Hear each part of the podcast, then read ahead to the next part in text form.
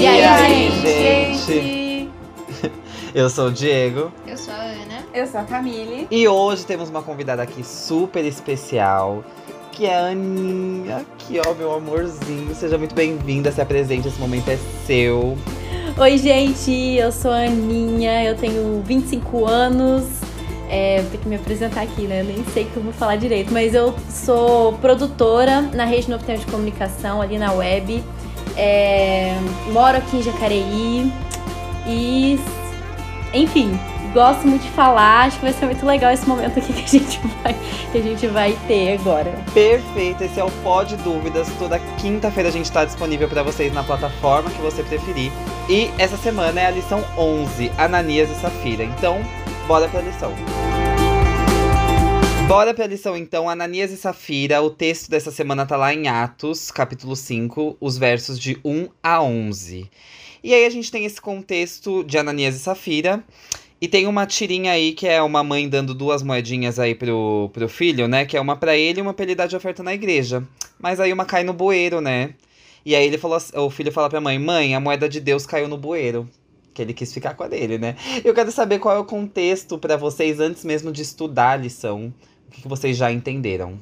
Eu adorei essa tirinha, achei a sacada genial e realmente foi um jeito lúdico de ilustrar a história de Ananias e Safira e mostrar que foi meio. É, não, não foi meio, foi uma escolha, né? Foi uma escolha deles e mostra como a sua perspectiva é, com relação ao dinheiro, no caso, ela pode ficar distorcida, né? Então, ele. Enfim, o menininho tinha essas duas opções e ele escolheu a que favorecia ele, né? Então, eu achei que casou certinho com a história de Ananias e Safira. É, eu achei que foi que casou certinho também. E eu acho a história de Ananias e Safira, se você lê ela, tipo, completamente fora do contexto, ela fica muito bizarra, né? A gente precisa olhar ela dentro do contexto. E eu acho que é, essa tirinha é um bom começo pra gente começar a entender aí a história de Ananias e Safira. É, eu, é, eu acho que a tirinha traz um olhar bem infantil do que a gente pensa como adulto, às vezes, nos conflitos que a gente tem financeiros como adultos. Mas as crianças fazem muito do que elas assistem, né? Então, assim, às vezes são educadas dessa forma. Vale aí também um puxão de orelha para nós que, que somos influentes para as crianças. É, mas é isso, Ananias e Safira, então, eles tinham lá uma grana, né? Eles eram donos de posses e tal. Tinha lá um, um terrenão. E aí, é, só para contextualizar você que não sabe a história de Ananias e Safira, eles vendem, né, esse, esse terreno e se propõe, eles se propõem antes disso a doar como oferta, né, o valor que eles conseguissem aí desse desse terreno. E aí eles quando chegam para fazer a sua oferta, quando chegam lá para dar o que eles tinham prometido, eles dão só um pouquinho assim, deixam um pouquinho ali guardado e não não falam nada, né? E aí quando Pedro pede a confirmação para para eles, né? Tipo, é isso mesmo que você é tudo isso então que vocês estão que vocês estão dando? E aí a, é, Ananias fala: "Isso, é isso mesmo". Aí ele vai lá e pergunta pra Safira para ver se dava uma confirmada. Ela: "Isso, isso mesmo". Pois não tem, não sendo isso mesmo, os dois morrem ali, ó, pá, fim. E aí, gente, como é que é isso para nós? Eu acho que. Vou, vou, falar aqui, hein, gente? Vou abrir aqui esse, esse fórum. É, eu acho que. Assim, vou, vou complementar, Diego, sua, sua contextualização. Contextualização.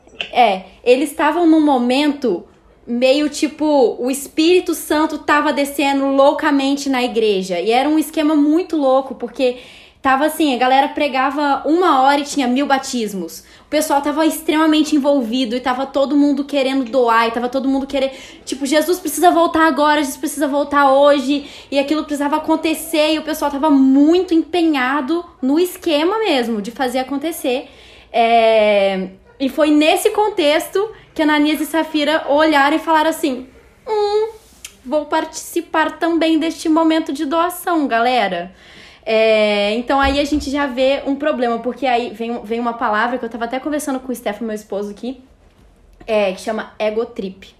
Que aí começou o show do eu, que a gente vê muito por aí, né? Tipo, inclusive é, uma, é um sinal pra gente se atentar a isso.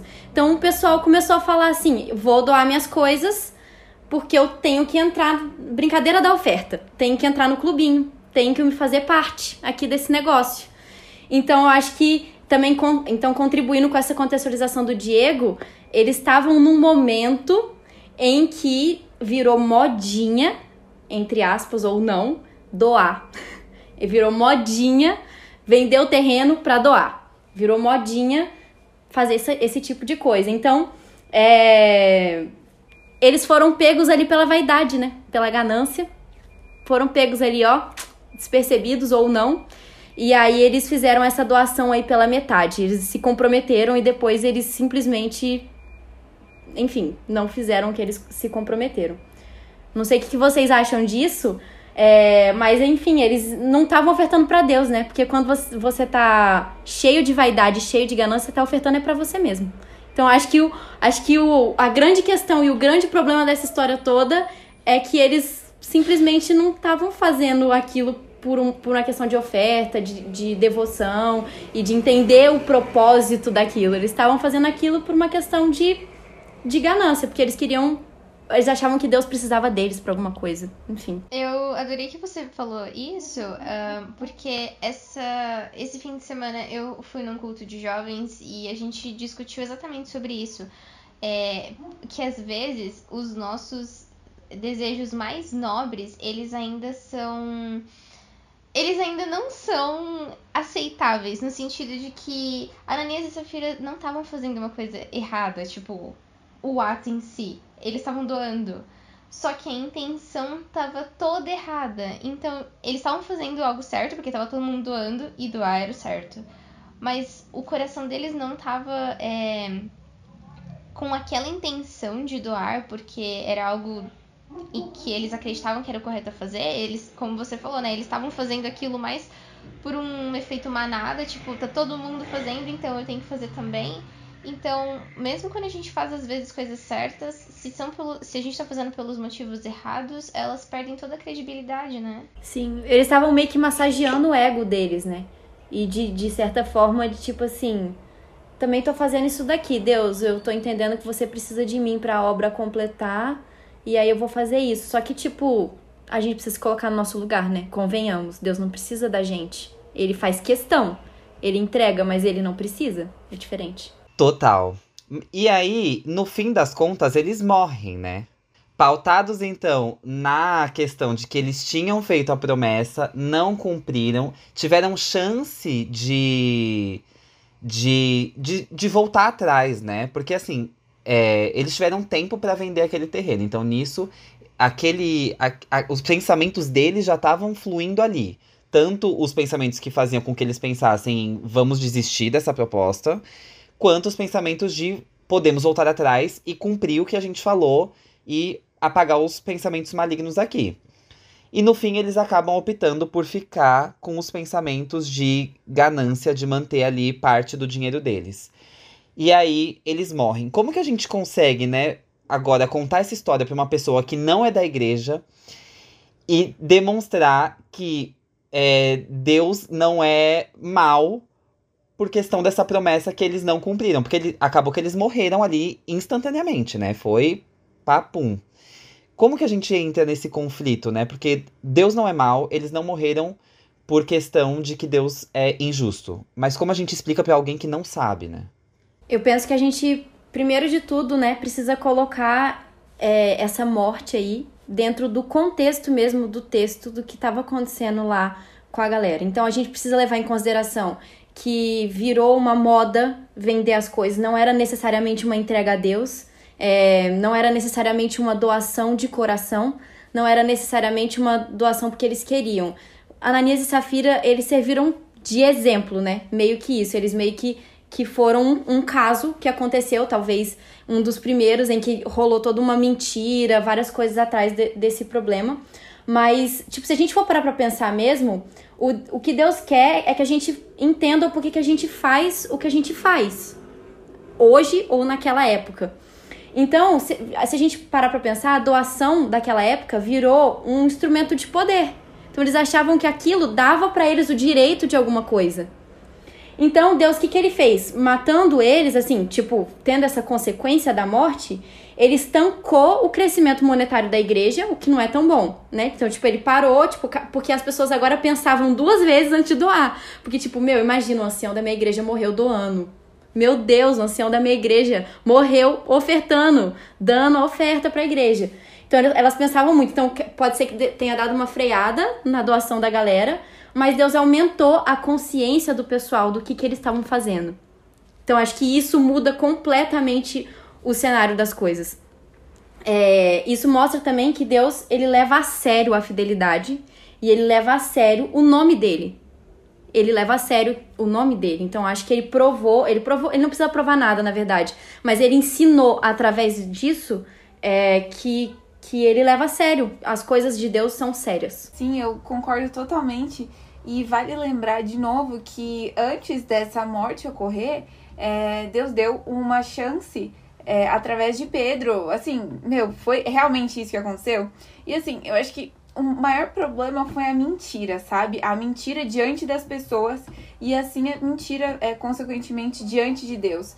Porque eu, assim, quem, quem sou eu pra pensar nisso, né? E os ICs da vida. Mas será que se é, eles tivessem falado, não, não foi tudo isso, aí é porque a gente ficou com medo. Se eles tivessem realmente sido sinceros em relação ao que tivesse que aconteceu, até mesmo se eles, tipo, ah, agora eu não quero doar tudo, quero doar só isso, sabe? Tipo, pelo menos aberto o coração para ter refletir sobre isso, mas não. Ele falou, não, é isso aí, não, claro, imagina. É que eles queriam aparecer. Eles simplesmente queriam aparecer. Tipo, Exatamente. E uma frase que eu achei muito legal que tá escrito, que é, Pedro diz, é, é, assim, vocês, tipo, quando ele tava falando pra Ananias, especialmente, né? Uh, como que vocês deixaram Satanás encher o coração a ponto de mentirem pro Espírito Santo e reterem o dinheiro?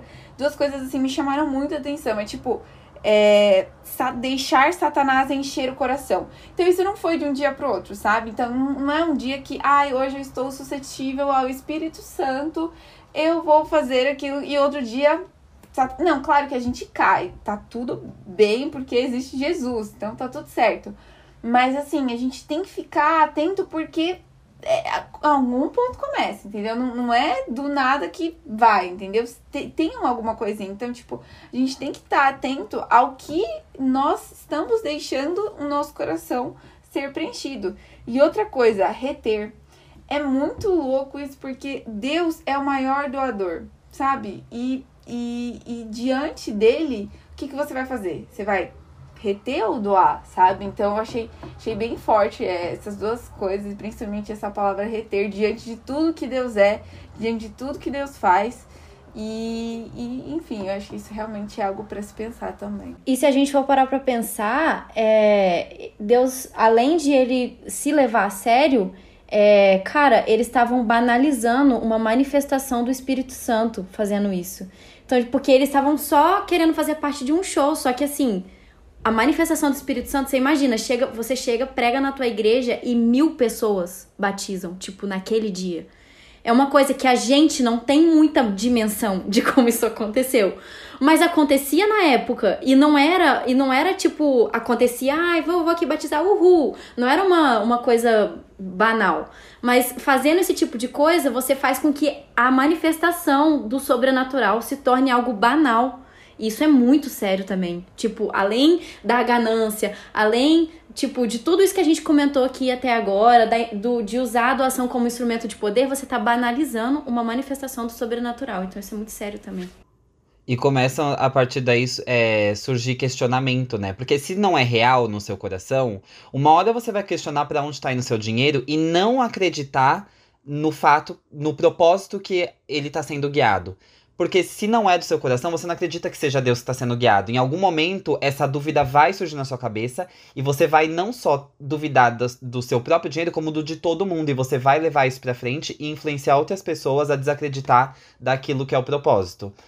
Mas, gente, partindo pro final da lição, eu quero saber aí o que fica é, de mensagem dessa semana para vocês. Se tem alguma coisa que resume um texto que esteja na lição, não esteja, ou uma música, sei lá, o que for, o que fica para vocês dessa lição. Eu, eu acho que o que fica mais é, nítido para mim é a importância é, de saber administrar aquilo que a gente tem da maneira que Deus já disse que é para administrar. Então, ele já deixa as instruções. E eu acho que na sexta-feira vai falar um pouquinho dessa questão de como é importante é, você saber quais são as suas prioridades, para você saber exatamente onde você vai colocar os seus recursos. E, e essa divisão do tipo o dinheiro sagrado no sentido de que aqueles recursos que vão para a obra de Deus, eles não podem ser desviados para fazer qualquer outra coisa. E todo, todo o restante do dinheiro, ele vai dar, ele tem que dar. É, porque da forma como Deus deixou elaborado, o plano dá certo. Você consegue viver ali com o que ele determinou que você precisa. E, e se por algum motivo isso não dá certo, alguma coisa de errado a gente tá fazendo, porque o plano tá certinho. E aí fica, para mim pelo menos ficou muito claro isso de que os recursos que são para obra de Deus, eles são para obra de Deus. Não é não é nada certo a gente olhar para esse recurso e achar, não, a obra se sustenta, eu quero, sei lá, eu quero fazer alguma coisa com esse dinheiro. E, é, e como eu comentei antes, né? Às vezes você não quer fazer nada de errado mas, mas, mas o fato de você estar tá desviando aquele recurso que é tão importante para a obra para fazer algo que vai só satisfazer um desejo seu egoísta, é, eu acho que é aí que mora o real perigo. E pelo menos para mim, é, pessoalmente falando, é algo muito tentador você olhar para aquele recurso e falar: ah, mas, mas eu queria fazer aquilo, mas espera, isso daqui não, isso tem é, endereço, esse dinheiro tem endereço. E nomes, né? Nomes principalmente. Mas eu, a intenção ainda é aquilo que eu acho que é mais importante, a gente é, vigiar nesse sentido de não entregar por entregar, mas entregar porque você é grato por tudo aquilo que já aconteceu e por tudo aquilo que vai acontecer ainda, né? É, para mim, assim, tive, tive muito, muito legal que, o que a Ana falou, e para mim também eu tive algumas, algumas lições. É, essa questão da vaidade, ela pega muito, porque ela o, o dinheiro, antes de falar da vaidade, o dinheiro ele é tipo uma energia, né, cara? E aí quando você tá ali com dinheiro, você pode se encher de muitas coisas. Então, eu acho que tomar cuidado com como a gente conduz isso é importante. E na sociedade que a gente tá hoje, é, tudo é muito show, né? Então, se junta o dinheiro, que é uma energia que pode te causar muitos sentimentos, junto com o show que, que, as, que acontece, eu não tô falando só na igreja, eu tô falando da sociedade em si, de Instagram e tal, que às vezes a gente nem posta verdade, sabe essas coisas? O nosso relacionamento às vezes é superficial, às vezes não é, é meio vazio e tal. Então, quando junta essas duas coisas, a gente tem. A gente pode cair na, na tendência de, de, de cair mesmo e de não levar a sério que, os compromissos que a gente, que a gente tem com Deus, é, a nossa entrega para com Deus. É, então, acho que para mim pegou muito essa coisa do essa coisa da vaidade e dessa de tomar cuidado para que as coisas, os dons e a, a forma como a gente emprega o que a gente tem é, não seja usado como um instrumento de poder, que a gente não se aposse daquilo e fale, cara, com certeza, eu vou pegar isso daqui e é como se eu pudesse mandar aqui no, onde eu tô, na igreja que eu tô, eu dei um pouco mais de tal coisa, então quer dizer que eu posso pegar tal coisa. Então, tipo, essa, essa relação de, de instrumento de poder também, ela é nem ela é tóxica, ela não é um, nem um pouco saudável.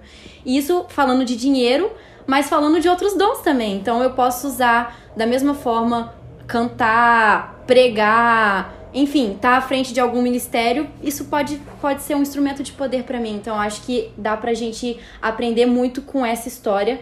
É, enfim, dessa forma. E se a gente for parar pra pensar, complementando também o que a Ana falou, é. A gente às vezes pode colocar o que a gente quiser na, no cestinho de oferta. Pode colocar um celular, um fone, uma casa, um carro. E às vezes Deus só vai falar assim, cara, eu não precisava disso, eu só eu trocaria tudo isso pelo seu coração. Então, no final das contas, Deus só quer salvar a gente. E a gente que fica complicando o esquema.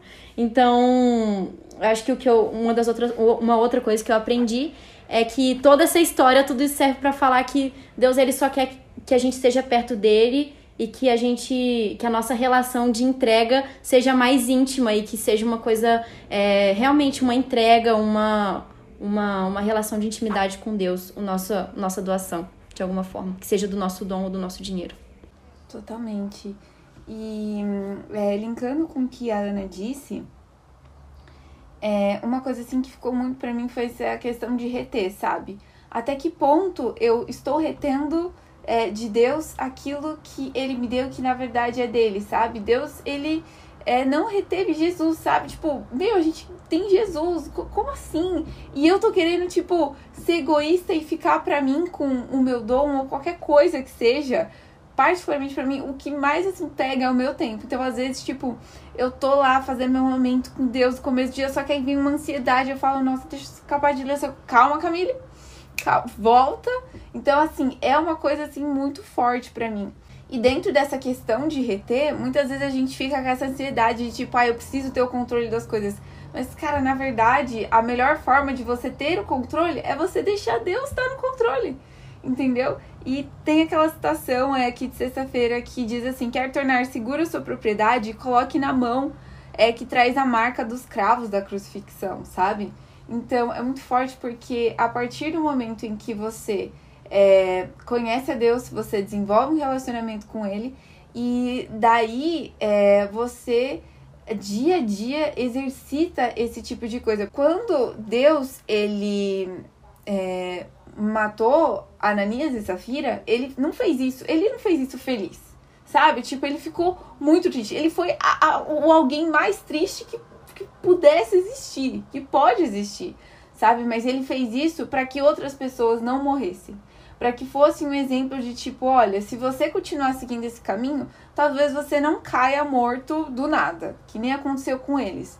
Mas provavelmente você vai perder a vida eterna, o que é tão ruim quanto.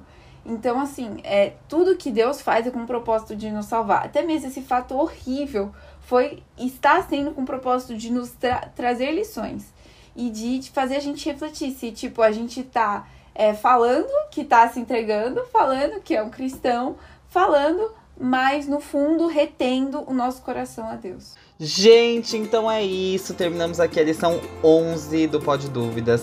Semana que vem, a lição 12 já é a última sobre fidelidade. E o título vai ser O Jovem Rico. O texto tá lá em Mateus 19, os versos 16 a 22.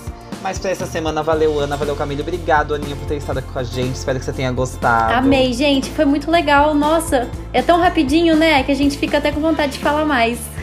é bem rapidinho. E olha, que não, e olha que hoje a gente já se estendeu, mas assim, é bem rapidinho mesmo.